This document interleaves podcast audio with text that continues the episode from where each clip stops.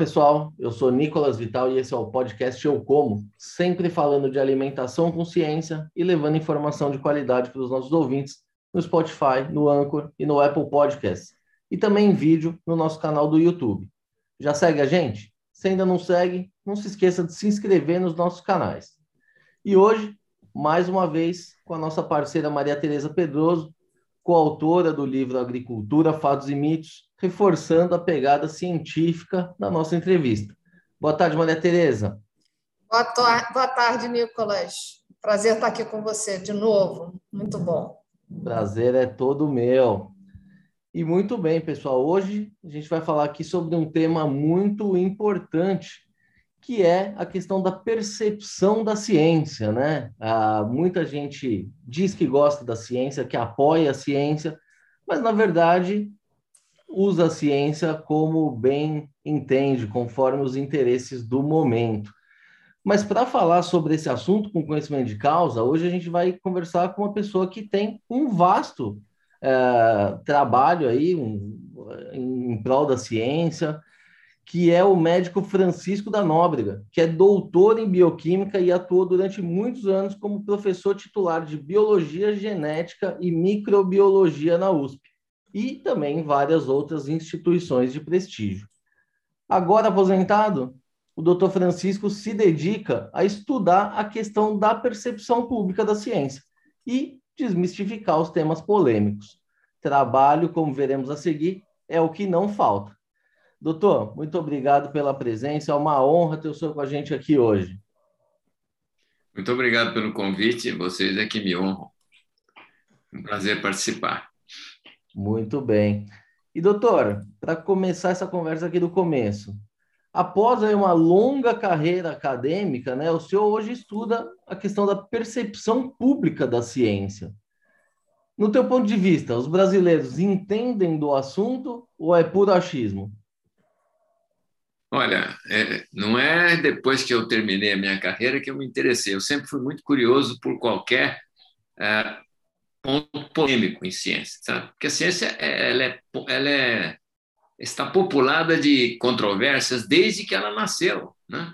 Tem Copérnico, que só soltou o livro depois que morreu, porque sabia que o Papa ia cair contra. Tem o Galileu, que foi obrigado a calar a boca. porque a, e, e, Então, ciência sempre foi um, um tema delicado, porque interessa o poder, tá certo? O poder, porque conhecimento é poder, então acabou. A ciência, inevitavelmente, vai ser atacada por, por aqueles que querem tirar poder dela, certo? O cientista no laboratório pode ser puro, mas o que ele descobre imediatamente vai ser vai ser é, predado por aqueles que querem retirar valor dali, né? Então, há tempo eu, por exemplo, acho que um dos casos mais antigos que eu acompanhei bem foi da AIDS, porque quando pesquisavam essa doença, havia um grupo que começou a caminhar na direção de, de uma origem infecciosa, né? e aí acabaram determinando que era um vírus, tá certo? É uma, tem um lindo filme que mostra isso. Agora, um, um, um virologista famoso chamado Peter Duisberg, famoso, importante, saiu com uma teoria diferente, que não era o vírus, não. Aquilo ali era uma doença que dependia dos hábitos da pessoa. Então, drogas, eh, uso de drogas e outras coisas, e o vírus era acontecia em cima do, do, do problema, não tinha, não era o vírus a causa. E ele publicou no PNS, quem sabe que ciência sabe que é uma das revistas mais importantes, ele publicava no PNS essas teorias. E ele criou, então, uma divisão ali no campo, quando a AIDS estava matando gente adoidado, antes dos antivirais, né? E, ó, e teve, e você fala, bom, teve repercussão? Teve. Hoje a gente sabe que ele está errado, mas a África do Sul, o presidente da África do Sul, gostou da teoria dele, que é resultado, não usou nenhum viral dezenas de milhares de, africanos morreram com Covid porque não usavam o tratamento que já existia. Sabe?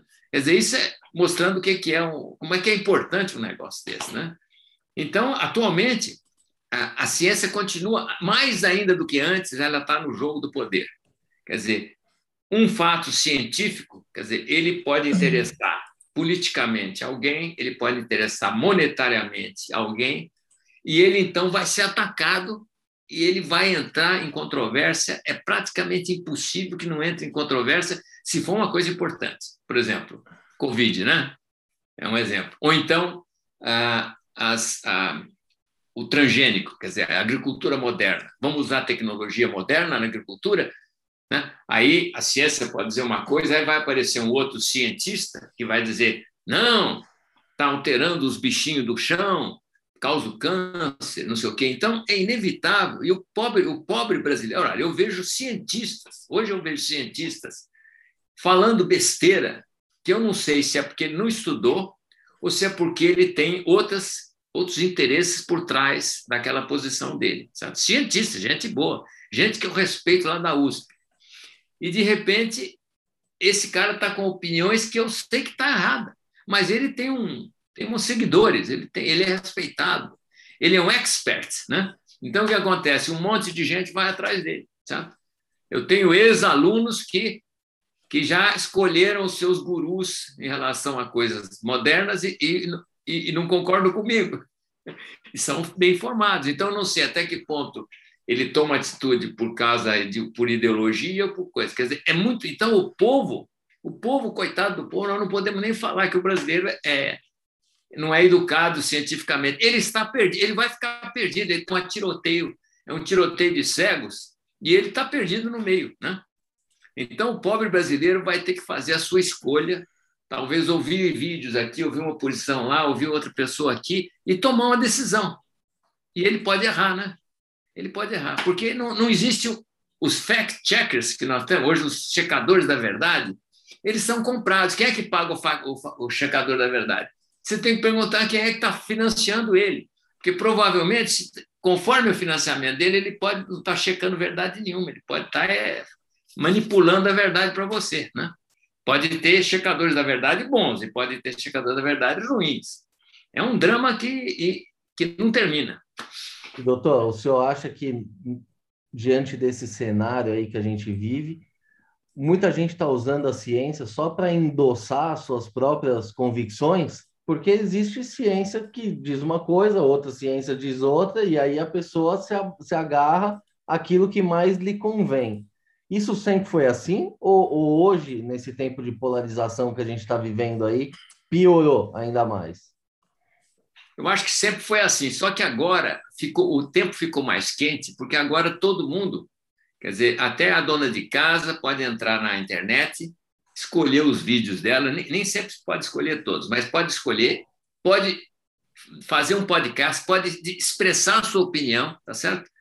Os meios tradicionais, os jornais, ele, é, as, as, as, grandes empresas de, de, mídia, de TV, estão perdendo, né? Estão perdendo um pouco a audiência e esse pessoal e o povo, o povo está entrando na briga, tá certo? Então, tem um problema sério entre as elites que, que sempre dominam as, as ideias e o povo que também está entrando no pedaço agora. Certo? Então, é o que a gente está vendo hoje: censura. Né? Eu, várias vezes, fui censurado no Facebook porque eu coloquei lá uma opinião que o checador do Facebook acha que está errado. Certo? E coisas ridículas, às vezes coisas ridículas.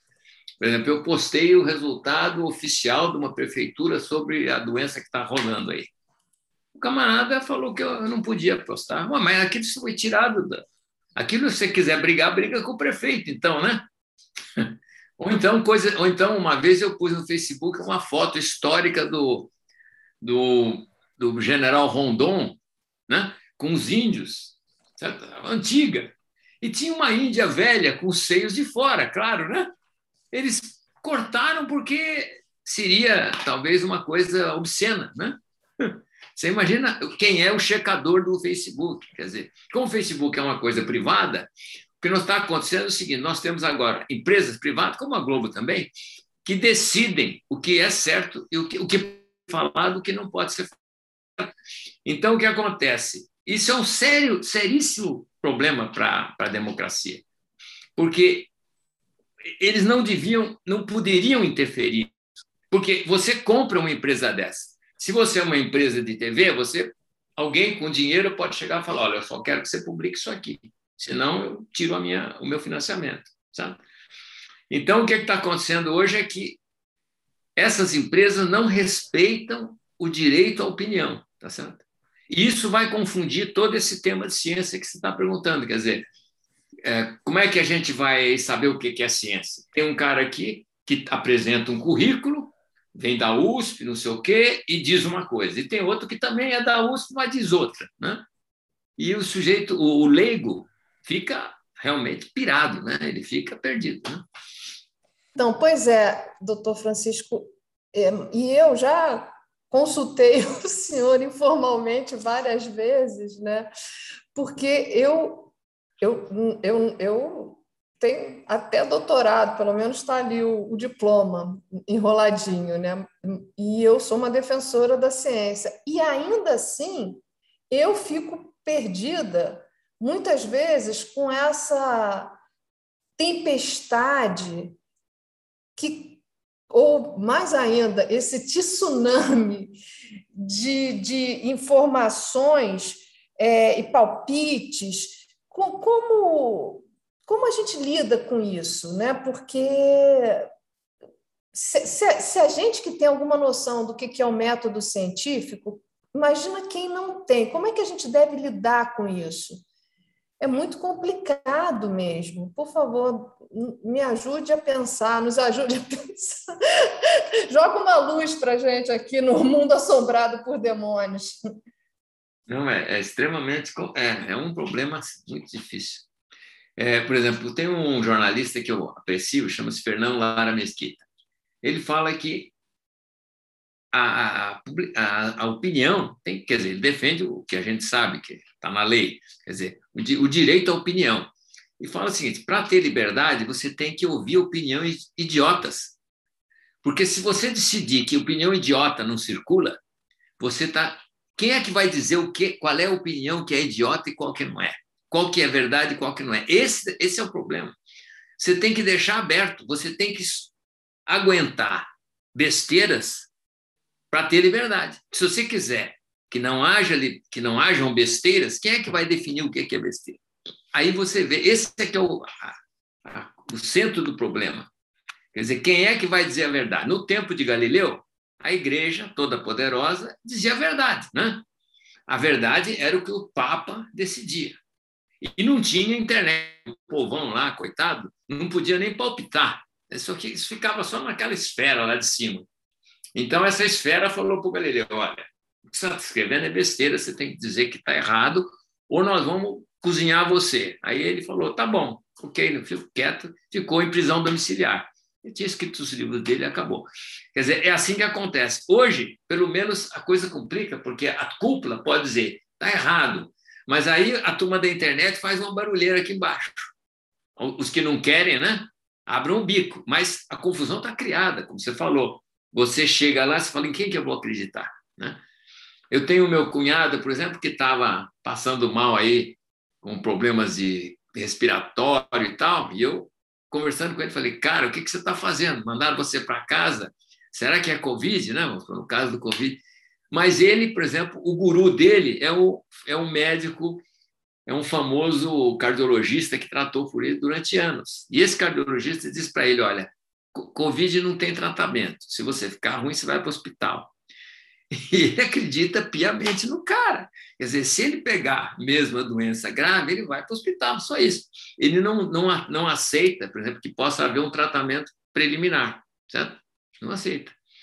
O New York Times acabou, acabou de me mandar um artigo do New York Times, que acabou de sair, dizendo o seguinte, agora também no tema de Covid as vendas de ivermectina estão aumentando muito nos Estados Unidos. Né? Aumentando muito. E aí eles põem no, no, no título da matéria. E ela não está comprovado que tem eficácia, certo? Agora, tem 63 trabalhos publicados sobre a, a ela, 30 e poucos são RCTs, tem 20, tem 50 estados, eh, cidades no Brasil que tratam. A Índia de, terminou com a sua a sua o surge recente que foi terrível, certo? E não tinha vacina suficiente, resolveu usar a ivermectina, matou o negócio. Não, isso não tem valor nenhum. Por quê? O FDA não disse que, tá, que é verdade, a OMS não disse. Então você tem, você vê que você cria uma divisão ali, é como se fosse a Igreja Católica aqui, o coitado do, do Galileu aqui embaixo, certo? Porque a evidência que vem de certos lugares não é considerada. Certo? Por quê? Porque 50 por 70 e poucos por cento dos, das análises do FDA são pagos pela indústria privada. 80% do, do, do financiamento da OMS é da, do pessoal da vacina, das empresas da vacina e do Bill Gates. Então, quem que, o que, que ela faz? Ela faz quem, quem manda no dinheiro. Ela faz quem manda, ela não está fazendo a análise. Até hoje, ela se recusa a sequer estudar a ivermectina. Sabe? Acabou. Oh, isso a ivermectina é uma de 10 drogas que tem que estão na, na praça. Uma delas é a descoberta do cadejano brasileiro, que, que é famosa, que é do, dos antiandrogênicos, para tratar a doença. Quer dizer, nós temos dezenas de estudos importantes, nenhum deles passa. Quer dizer, isso cria uma, um, um, drama na cabeça das pessoas. É que nem a história dos transgênicos. Né? Tem um grupo que continua dizendo que o transgênico pode criar uma erva daninha, que o transgênico pode estragar o solo e destruir os animais, os bichinhos do solo. Tem o cara que diz que o transgênico vai causar câncer, né? E todos eles, às vezes, citam alguns trabalhos de quinta categoria que suportam esse fato, sabe? E com isso você cria aquela divisão, né? Cria aquela divisão. Doutor, é, o senhor já começou a entrar aqui no, na seara que eu queria ir, que é, que é exatamente dos transgênicos, já pegando essa questão da fake news, né? Porque hoje, é assim, se você faz um discurso que não está alinhado com o meu, o teu é fake news. E a gente não sabe quem que é o, o quem define o que é, é o que não é. E o senhor já falou que tem checadores e checadores. É claro que tem gente séria, mas tem gente com interesse. Nesse caso específico aí dos transgênicos, a gente vê, é, vira e mexe, essas ONGs ou ambientalistas ou até artistas sempre apoiados em pseudo-estudos, dizendo que faz mal ou que vai fazer mal em algum momento, e sempre, não, existem estudos, existem estudos, existem estudos. E, por outro lado, a gente vê pessoas que, que têm um conhecimento grande, é, agrônomos, pessoas que, que, enfim, que têm é, o conhecimento prático da coisa, que quando se pronunciam, é, não tem tanta credibilidade. Fala, ah, esse é vendido da indústria, esse é ven... A coisa inverte. Como é que o senhor vê essa questão aí? É, e principalmente, por que, que se dá tanto ouvido a, a, esse público que não tem conhecimento e os reais especialistas ficam ali com a pecha de vendidos? Acho que um dos pontos que ajuda o pessoal que faz essa, essa perseguição aos transgênicos é o fato de que eles ligam isso ao problema da saúde. Que é exatamente, é, quer dizer, quando você diz que uma coisa pode deixar você doente, pode causar câncer, pode prejudicar você, isso aí cala fundo nas pessoas. Então, o pessoal trabalha por esse lado. Quer dizer, citam estudos fracos ou extrapolam de estudos limitados para dizer que está havendo autismo, está havendo câncer, está havendo isso e aquilo por causa de transgênico ou por causa de defensivo agrícola, né? Quer dizer, é uma maneira fácil de você ligar uma coisa com outra. Existe essa preocupação, preocupação ambiental, principalmente na classe média alta, na classe média, de média para cima, por quê? Porque agora essa classe que está bem tem tudo em casa, né? Não está faltando problema. Qual é o problema que sobra? É o meio ambiente. Vamos salvar o planeta. Se salvar o planeta é uma dessas safadezas mais incríveis que eu já vi na minha vida. O planeta não precisa de ninguém para ser salvo. O que precisa, nós precisamos salvar as pessoas, porque tem gente passando fome, tem gente mal, tem gente com problema, tem gente que não tem educação. Isso sim nós precisamos fazer. Agora, salvar o planeta é como diz, tem um famoso humorista que chama-se esqueci o nome dele agora, é, é, ele faleceu, ele é brilhante. Ele tem um artigo que ele fala de. Ele tem uma, uma, uma apresentação em que ele faz a gozação do, do, pessoal que quer salvar o planeta. É um negócio fantástico. E ele, ele mostra que ele conhece o assunto seriamente, né? Ele, ele mostra o ridículo de certas coisas, você, mas isso aí tem um apelo emocional muito grande, né? A coisa que está a favor do, do, do, do agronegócio é uma coisa importante, é que o agronegócio, primeiro, esse pessoal, outra coisa, eles atacam isso aí porque eles têm medo da nossa agricultura lá fora, certo? Então, esse pessoal estimula os grupos ambientalistas no Brasil a fazer o jogo deles, porque eles querem assegurar o, o gigante, porque nós nós somos um dos mais, mais importantes produtores de alimento do mundo. Certo? Então, eles estão, nós estamos ameaçando o agricultor da, da, da Alemanha, da França e tal, que é subsidiado e ineficiente perto do brasileiro, fora que eles não têm terra, né? eles não têm tanta área, não têm tanta água. Né? Então, acho que isso entra na, na equação. Né? Entra na equação. E essa, essa coisa do. Ah, uma coisa interessante desse, desse, dessa perseguição é a questão de que você fica pegando. É, é, é como eu digo, o, o, mais importante é você ligar isso com a saúde. Você ligar isso com a saúde, isso tem um grande impacto e ajuda você a vender a mensagem falsa de que. E outra coisa é financiamentos você vai encontrar sempre quem está a favor dessa corrente de, dizer, de demonizar a agricultura moderna, é o camarada que vai. Ah, ele vai ser, ele vai ser, ele vai obter, ele vai, é, essas fontes poderosas vão pôr dinheiro em pesquisa de baixa categoria, digo. Isso aconteceu com o Big Tobacco, quando os grandes produtores de, né, de cigarro, quando saíram os primeiros trabalhos mostrando que o câncer do pulmão era principalmente ligado ao uso do cigarro. Eles pagaram pesquisas, muitas pesquisas saíram de pesquisador que achou bonito botar o dinheiro no bolso e fazer uma pesquisa fajuta, dizendo que o câncer do pulmão era um problema genético daquela pessoa, não era por causa do cigarro. Certo? Quer dizer, eles conseguiram isso, e isso a gente vê hoje acontecendo de novo com as grandes indústrias farmacêuticas e a, e a, e a, e a Covid, tá certo? Agora, do caso do, da, da, da, transgenia, a, a, a força pendeu para o outro lado, porque as empresas poderosas, principalmente na época era Monsanto, a Monsanto já foi vendida, né? tem um monte de constelação de, de empresas poderosíssimas. Elas tinham tanto recurso, quer dizer, hoje nós estamos, quem está a favor da ciência, no caso da transgenia, está do lado do poderoso, tá certo? Quer dizer, isso é uma das coisas que impediu que a gente perdesse totalmente lá na CTN Bio. A gente ia, ia ser eliminado pelo pessoal da, do ambiente, né? se não tivesse a força também das empresas. Né? Agora, essa força tem também um lado negativo, tá certo? O lado negativo é um lado que eu descobri trabalhando com o tempo, que é, veio até do estudo do jeito chamado Henry Miller, Henry E. Miller, que ele mostrou o seguinte, que a Monsanto, no começo quando elas estavam fazendo a regulamentação para transgenia nos Estados Unidos, ela estimulou ao máximo estudos e exigências absurdas, que podiam ser descartadas, podiam ser eliminadas, tá?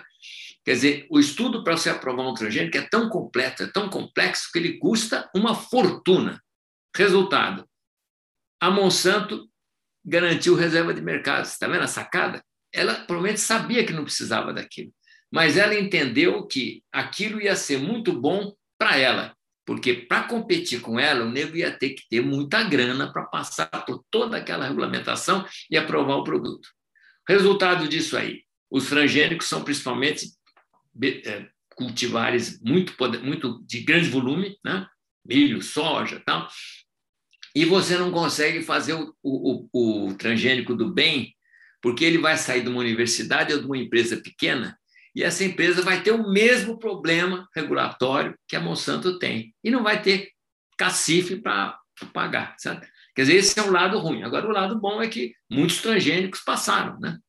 Muitos transgênicos passaram e beneficiam a agricultura, sem danos. Os danos são praticamente todos inventados. É, é, é usar o princípio da precaução no, no exagero, tá certo? Doutor Francisco? Fala. O, senhor falou aqui uma coisa assim que, que eu achei interessantíssimo. É, tem um apelo emocional muito grande. E eu escrevi um artigo recente para o Congresso de Sociologia e Economia Rural, no qual eu trato o mito do, dos transgênicos, eu e o Amilcar Baiardi, que eu quero entrevistá-lo aqui também, é, é, chamado Onde Nascem os Mitos na Agricultura. Ok? Ah, é, e a gente consegue chegar assim uma percepção, um olhar mais das ciências sociais. né? E, e também percebendo que tem um algo aí de religiosidade por trás. Uhum.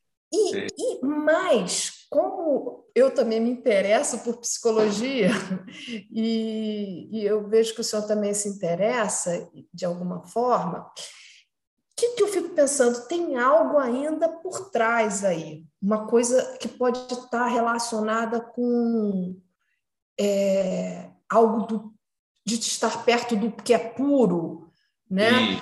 É, é, por exemplo, você às vezes, e até me lembro disso, eu fiz uma biópsia esses dias e é, de aqui de pele, eu pensei assim, meu Deus, o que que eu fiz de errado? E não acredito em Deus. Mas sabe essa coisa assim, a, a, é, onde está? É, então, é, será que é porque eu, eu, eu não tomei, não passei o protetor solar a última vez que eu que eu, que, eu, que eu fui ao sol? Será que é porque é, e eu percebo intuitivamente, ou com a conversa que a gente escuta, né, o próprio livro que o, o, o Nicolas escreveu, na abertura, ele, ele conta uma história de uma conversa que ele escutou de duas pessoas no supermercado, duas mulheres falando: não, produto orgânico eu vou comer porque faz um detox. É, e, e, e dentro disso, onde eu quero chegar? É, existe quase que é uma fé numa coisa natural. E, e, é. e até chega até a, a uma pergunta que, eu, que a gente listou aqui para fazer, que seria: os transgênicos causam câncer? Né? Porque tem pessoas que ainda acreditam nisso, mas eu acho que tem algo por trás, algo aí de uma, é, uma algo emocional aí, uma coisa que tem a ver com algo puro, talvez a gente precisa de um novo Freud para tentar interpretar isso na contemporaneidade. E eu estou com a maior vontade, confesso, de fazer uma é, abordar esse tema sob a perspectiva, talvez, da teoria freudiana, não sei, estou começando a viajar por aí, não sei se eu consigo. Enfim, é isso. Eu queria que o senhor falasse sobre esse tema, eu acho que o senhor é, é o nome, é o cara. Não, a gente pensa, né? Eu acho que você tem muita razão. É, tem uma coisa de, de misticismo. É, no fundo, é um pouco, se a gente pode até ligar com a Bíblia, né? Você tem o pecado original, né? A gente vivia na, na, na, na, mitologia bíblica, você vivia num mundo perfeito, até que você pecou. Né? Então, e muita gente hoje é, associa o progresso, quer dizer, equipamentos, invenções, né, a, ao lado negativo dele, porque tudo que você inventa, você pode usar para uma coisa boa ou para uma coisa ruim, né? Você pode, quer dizer, quando Einstein descobriu que E igual a mc ao quadrado, quer dizer, uma coisa, uma, uma uma, uma conquista fantástica do pensamento para entender as forças da natureza, naturalmente que ele não estava pensando que aquilo ali ia ser a base da bomba atômica. Agora, também ia ser a base de um reator atômico que gera energia, sem poluir praticamente. Quer dizer, aí o camarada, da, o, o dirigente, o guerreiro, vai usar a bomba para outra coisa, né? Quer dizer, você, em tudo isso pode acontecer. Agora, então as pessoas ficaram muito, tem pessoas que se focam muito no uso, nos, inconvenientes da tecnologia, do progresso. Então fica essa, essa mitologia de que você andar na direção da simplicidade, das coisas, né? no caso da agricultura, da agricultura orgânica, você não bota nada na terra, você. Certo? Isso aí pega muito na cabeça das pessoas. Eu acho que você tem, tem toda a razão, é isso mesmo. Então, para as pessoas, isso aí é mais ou menos intuitivamente a coisa mais correta.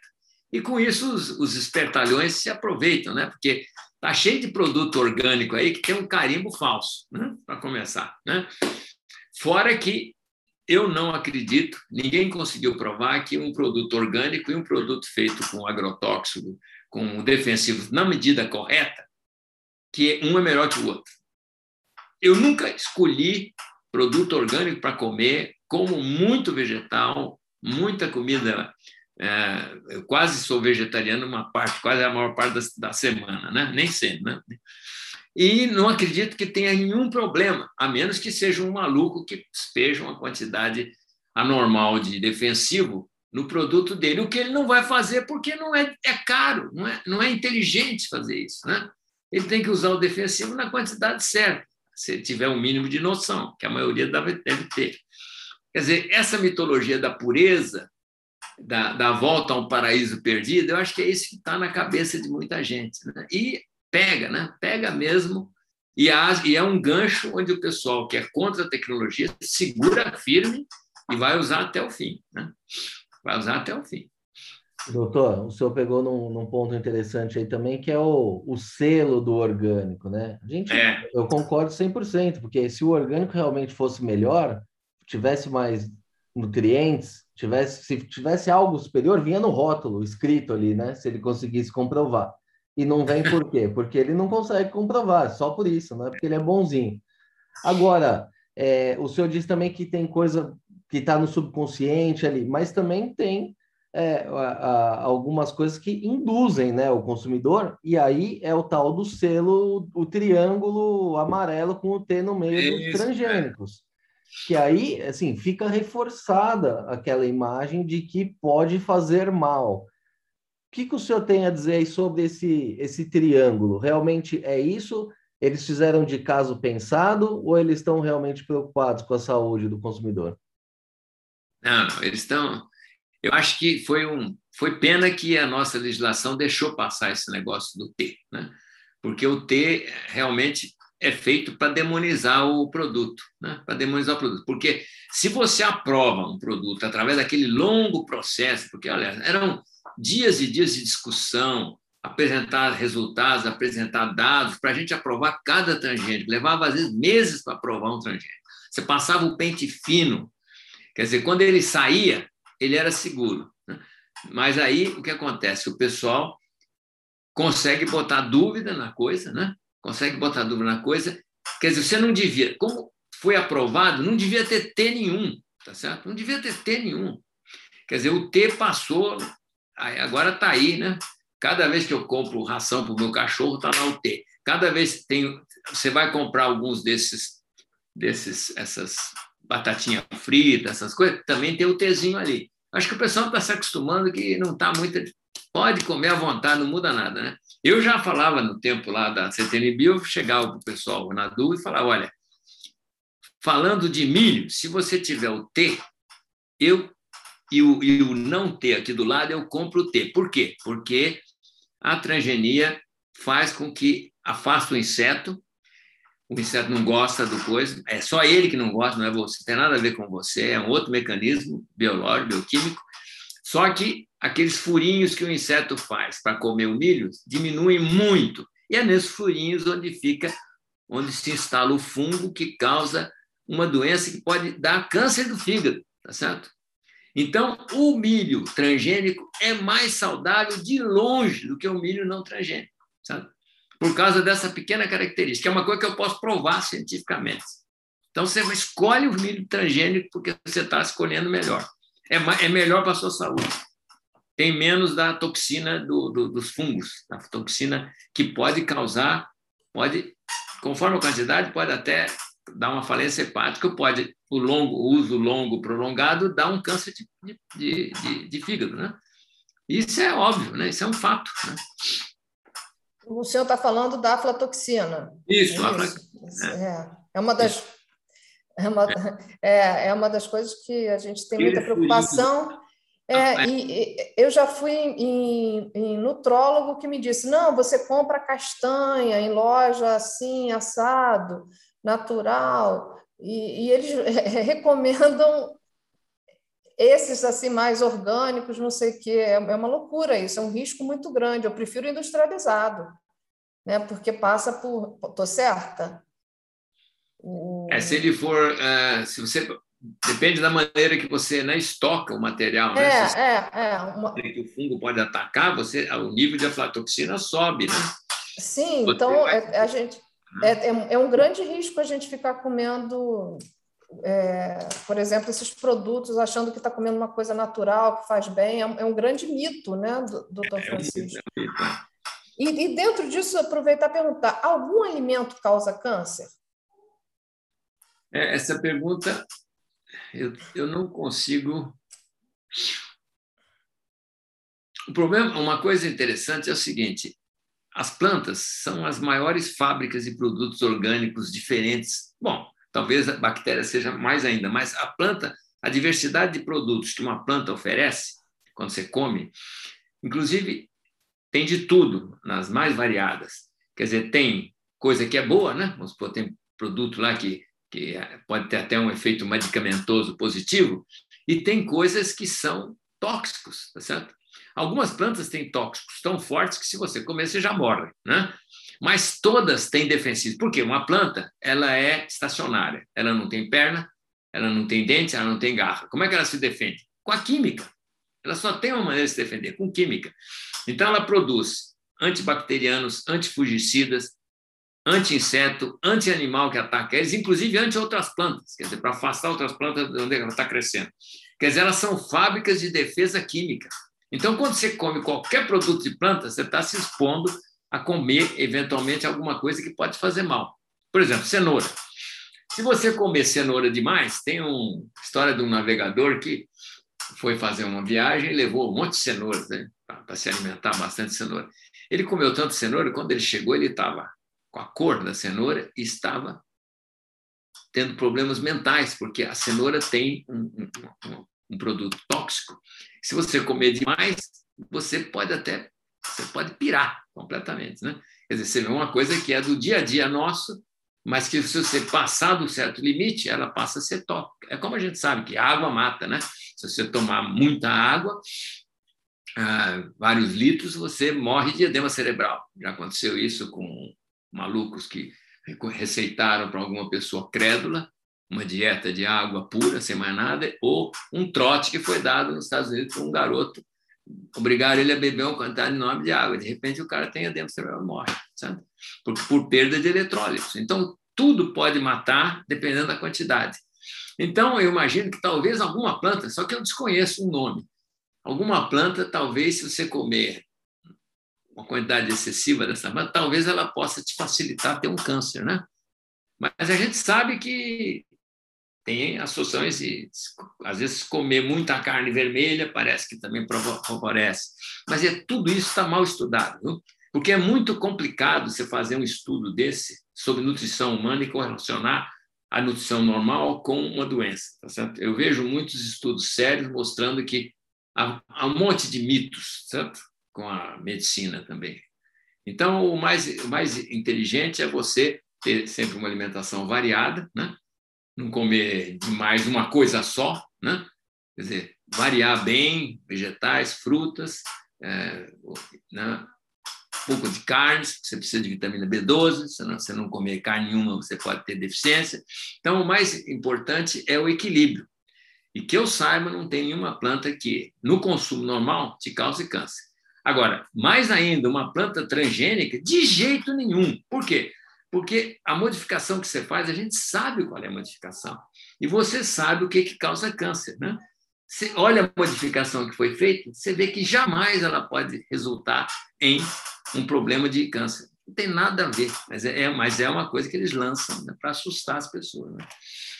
Doutor, isso que o senhor está falando faz todo sentido, né? Já diria o Paracelso há mais de 500 anos aí, que o que faz o veneno é a dose, né? Então, é. qualquer, qualquer coisa pode matar. E, é, pegando esse gancho aí, uma coisa que eu acho muito interessante também é, é que, de acordo com essas definições internacionais, né, de, de produtos, faixa de risco, o bacon ele está na mesma categoria do glifosato, né, em termos de, de, de riscos ao câncer. É, é uma coisa que isso chama muita atenção, só que todo mundo ama o bacon e odeia o glifosato. E aí eu queria entrar, é, fazer uma pergunta já nessa questão dos defensivos também, né? Que assim como os transgênicos, eles também são muito atacados e, e, e existem muitos mitos, né? Todo mundo fala, não, porque causa câncer, causa. É... Tem um monte de mito, é impotência sexual, é autismo, é, enfim, é leite materno contaminado com defensivo, e sempre estudos que, que são contestados, né? Como é que o senhor enxerga isso, a questão dos defensivos? Eles são de fato seguros, claro, desde que usados conforme a recomendação, como o senhor mesmo disse. E, e esses mitos, por que, que eles, eles emplacam tanto? Por que, que ele, a, a imprensa, as pessoas não questionam esses dados? É, um pouco acho que tem a moda ambientalista, quer dizer, sempre essa pureza, tudo que você mexe com que, que, é, que é artificial, certo? Quer dizer, a, a noção do artificial ficou completamente distorcida, né? tudo é artificial. Né? Então, essa noção, essa moda, e a outra coisa é você, novamente, botar o dedo na saúde, quer dizer, você pega e fala, não, porque causa câncer, porque causa isso, porque causa E a evidência é, é, é muito fraca.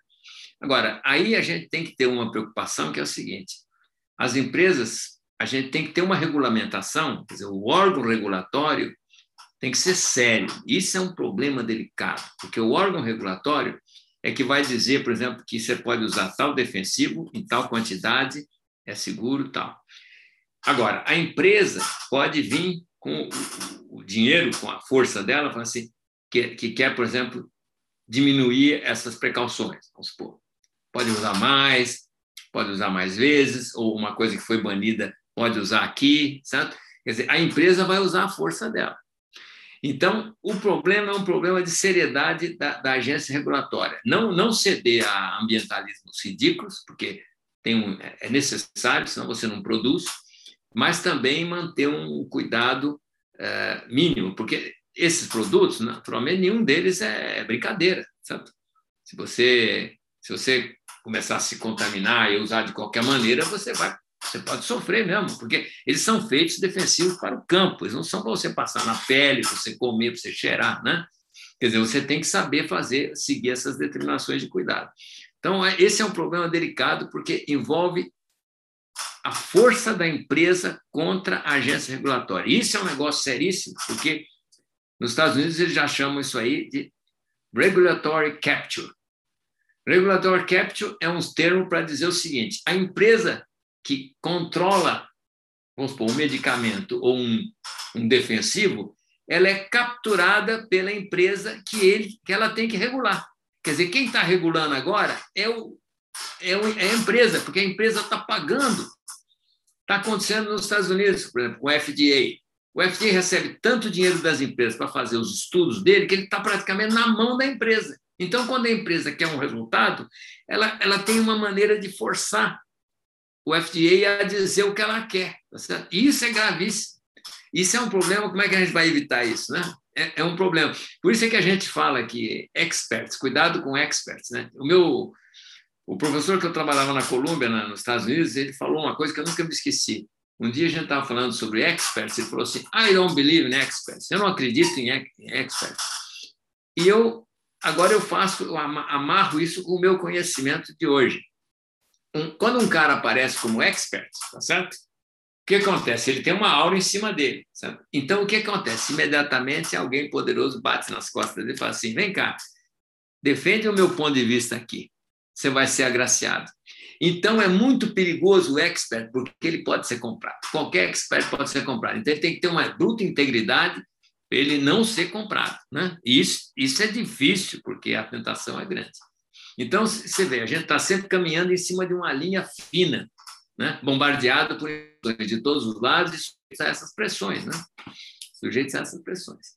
Doutor, ainda seguindo aqui nessa questão do, dos agroquímicos, é, isso que o senhor falou talvez faça sentido mais lá nos Estados Unidos, né? Porque aqui no Brasil é, a opinião pública, os ambientalistas, eles influenciam muito mais do que as empresas no fim das contas.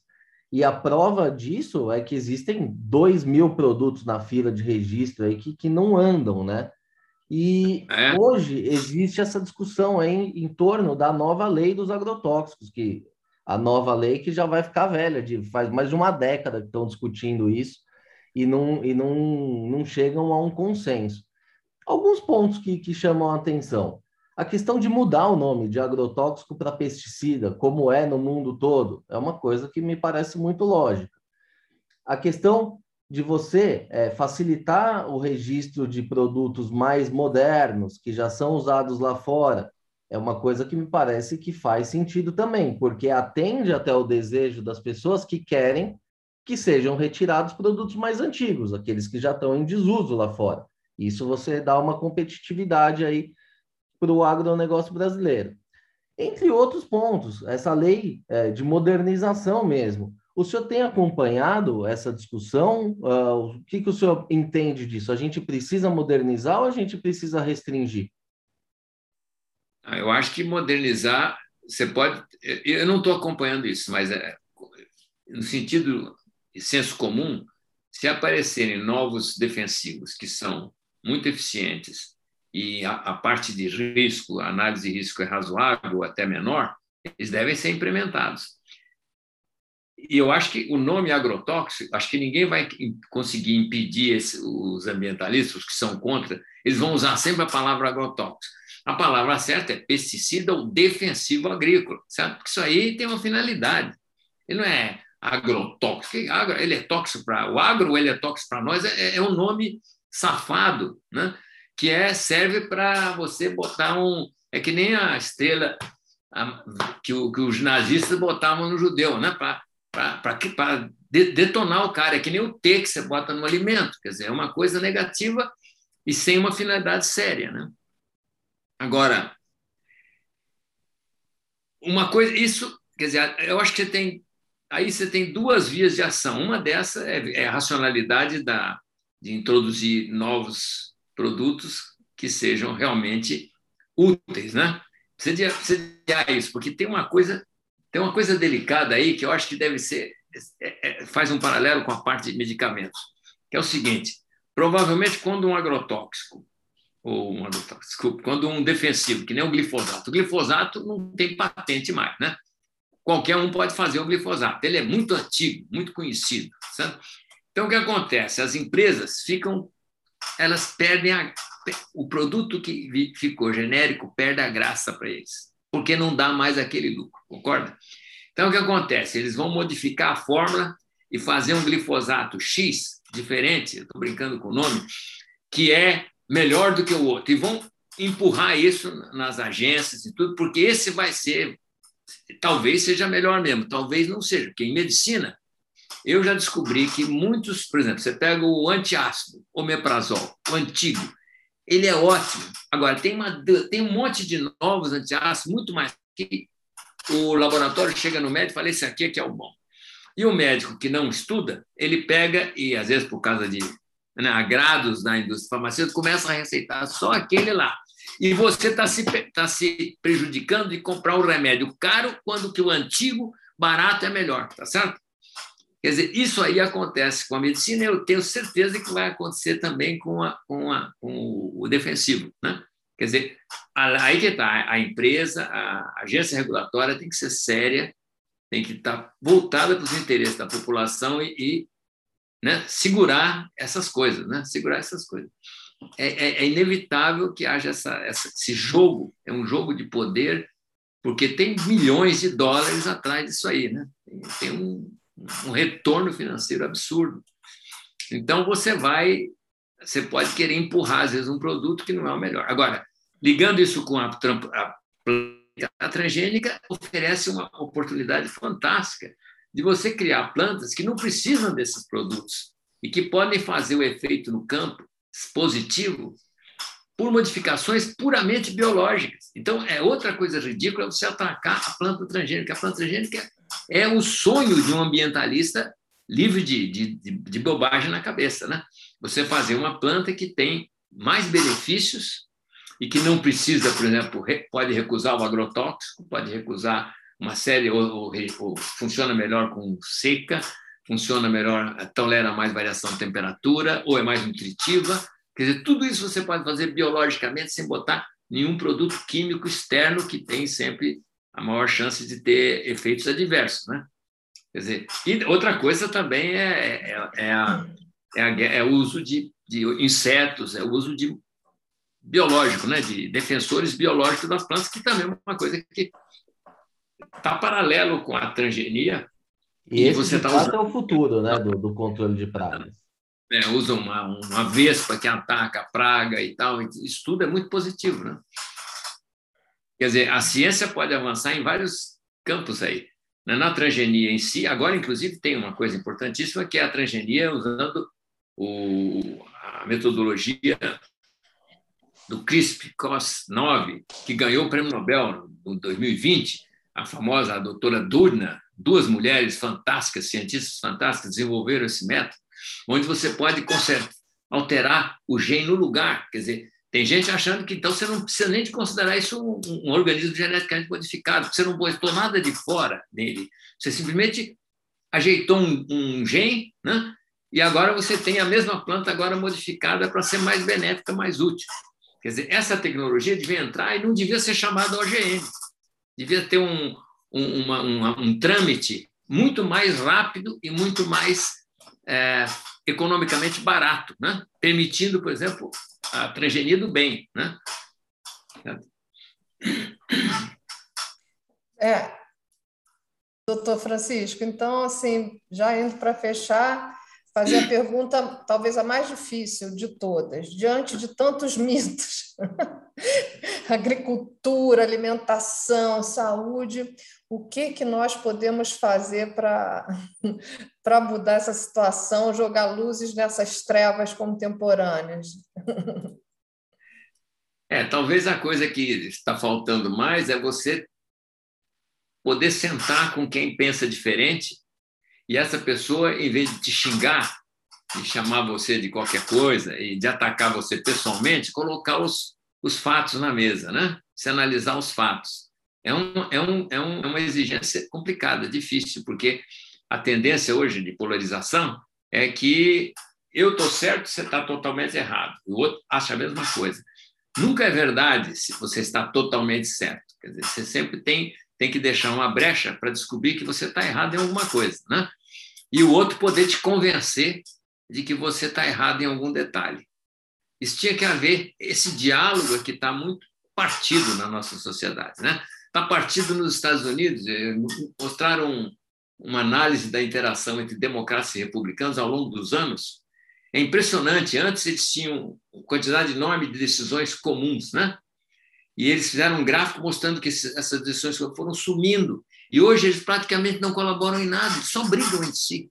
Quer dizer, isso é horrível, porque você não pode. Né? São os dois partidos principais. Né?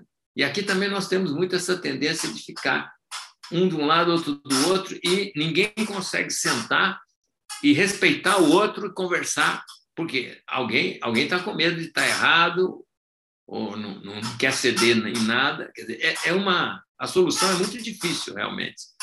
Mas a solução seria essa mesmo, é você aceitar o diálogo. Né? E não atacar pessoalmente as pessoas. Eu, tenho, eu noto que quando eu debato com certas pessoas, algumas poucas pessoas colocam fatos, tá certo? Mas tem outros que partem para agressão. Eu não coloco o fato, eu coloco, quer colocar um rótulo em você, pá, né? Ela um rótulo e aí xingam, né? Quer dizer, então isso não, é, não, isso não, não leva a nada positivo, né? Essa seria a saída, mas a gente está cada vez mais distante disso, né? Nesse momento que a gente vive aqui no Brasil. Nossa, a gente parece que está indo na direção contrária. É, é, desesperador, mas tudo bem. A gente vai continuar Vamos fazendo gente... essa comunicação, né, doutor Francisco? Vamos ver se nós sobrevivemos, né? É isso aí. Muito bem, essa conversa aqui está muito boa. Acho que a gente tinha conversa aqui para mais pelo menos uma hora, mas o nosso tempo aqui já está chegando é ao fim. Queria agradecer ao doutor Francisco mais uma vez aí pela entrevista. Foi uma verdadeira aula para mim aqui, com certeza também para os nossos ouvintes. Então, muito obrigado, doutor Francisco. Eu que agradeço a oportunidade de debater com vocês. A gente sempre né, para resolver as perguntas, a gente pensa e, e, evolui um pouco também, e descobre mais coisas. Né? Nossa, foi maravilhoso, muito bom. O senhor é um amigo, a primeira, a primeira troca de, de mensagens que eu tenho. Pessoa sensacional. É. Obrigada por toda a sua generosidade, viu? Ah, é, é o meu papel, né? Eu sou, eu sou pago, aposentado para ajudar as pessoas. Penso assim também, mas obrigada. Um abraço forte. Ficamos Parabéns. agradecidos. Continue aí entrevistando gente, esclarecendo os temas importantes. Né? É isso aí. Muito bem, pessoal. Essa edição do podcast Eu Como vai ficando por aqui. Se gostou da entrevista, não se esqueça de seguir os nossos canais no YouTube, no Spotify ou na sua plataforma de streaming favorita. Aproveite e siga a gente também no Facebook e no Instagram. Lembrando que esse podcast tem o patrocínio da Crop Life Brasil e volta com a sua programação normal na próxima terça-feira. Por hoje é isso e até a próxima.